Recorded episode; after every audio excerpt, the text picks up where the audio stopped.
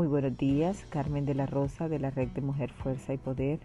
En el día de hoy les vamos a hablar de las añoranzas por un arroyo grande. Baranoa, tierra de indígenas caribe, muy querida por nuestros ancestros. Bien conocido es que los primeros hermanos frecuentaban las tierras donde había afluencias de aguas vivas que les permitieran abastecerse del preciado líquido, pero además tomar los frutos de los árboles que abundaban por los fértiles suelos y por el frescor de las corrientes de agua que más tarde les permitió ser pioneros en cultivos de pan coger, pero también de algodón.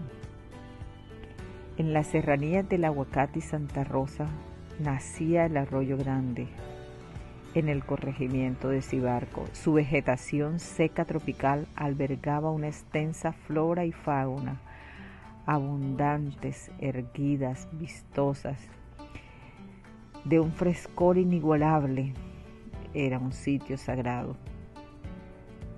De ellos solo quedan recuerdos, pues ya las aguas dejaron de correr, los árboles cayeron por efectos de las motosierras, el hacha, los monocultivos, la utilización de los maderos en la transformación en carbón. Las colinas agonizan al ver sus hijos partir o morir. No se escucha el canto de las aves, no se ven los conejos saltar. Ya los armadillos son escasos, al igual que el venado y las demás especies. Aún así nos enteramos que es un área protegida. ¿Protegida de qué? ¿Protegida de quiénes? preguntan sus habitantes. Introspectar hoy sería genial. Primeramente, en las dos estrofas del himno que dice así, cuando miro tus campos hermosos, tus colinas de denso verdor, el paisaje me induce con gozo a cantarte con dulce fervor, añoranzas por tu arroyo grande, cuyas aguas el pueblo bebió, mil casimbas, arenas y estanques, en un tiempo su seno formó. Dos estrofas inspiradas para el himno de Baranoa por el poeta Manuel Patrocinio Algarín Palma. En segundo lugar, en la misma sintonía, Venancio García Solís, para aquellos años de 1993, suma tres colores a la bandera de Baranoa, de los cuales hoy nos ocuparemos de dos significativos en este podcast.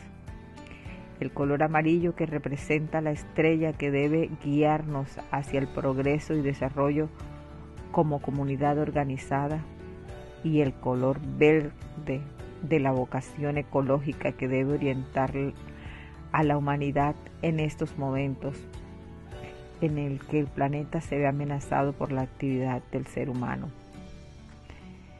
A todo esto me pregunto, ¿será que el ser humano sabrá que es necesario el aire y el agua para vivir? ¿Sabrá que estamos de visita en un ecosistema?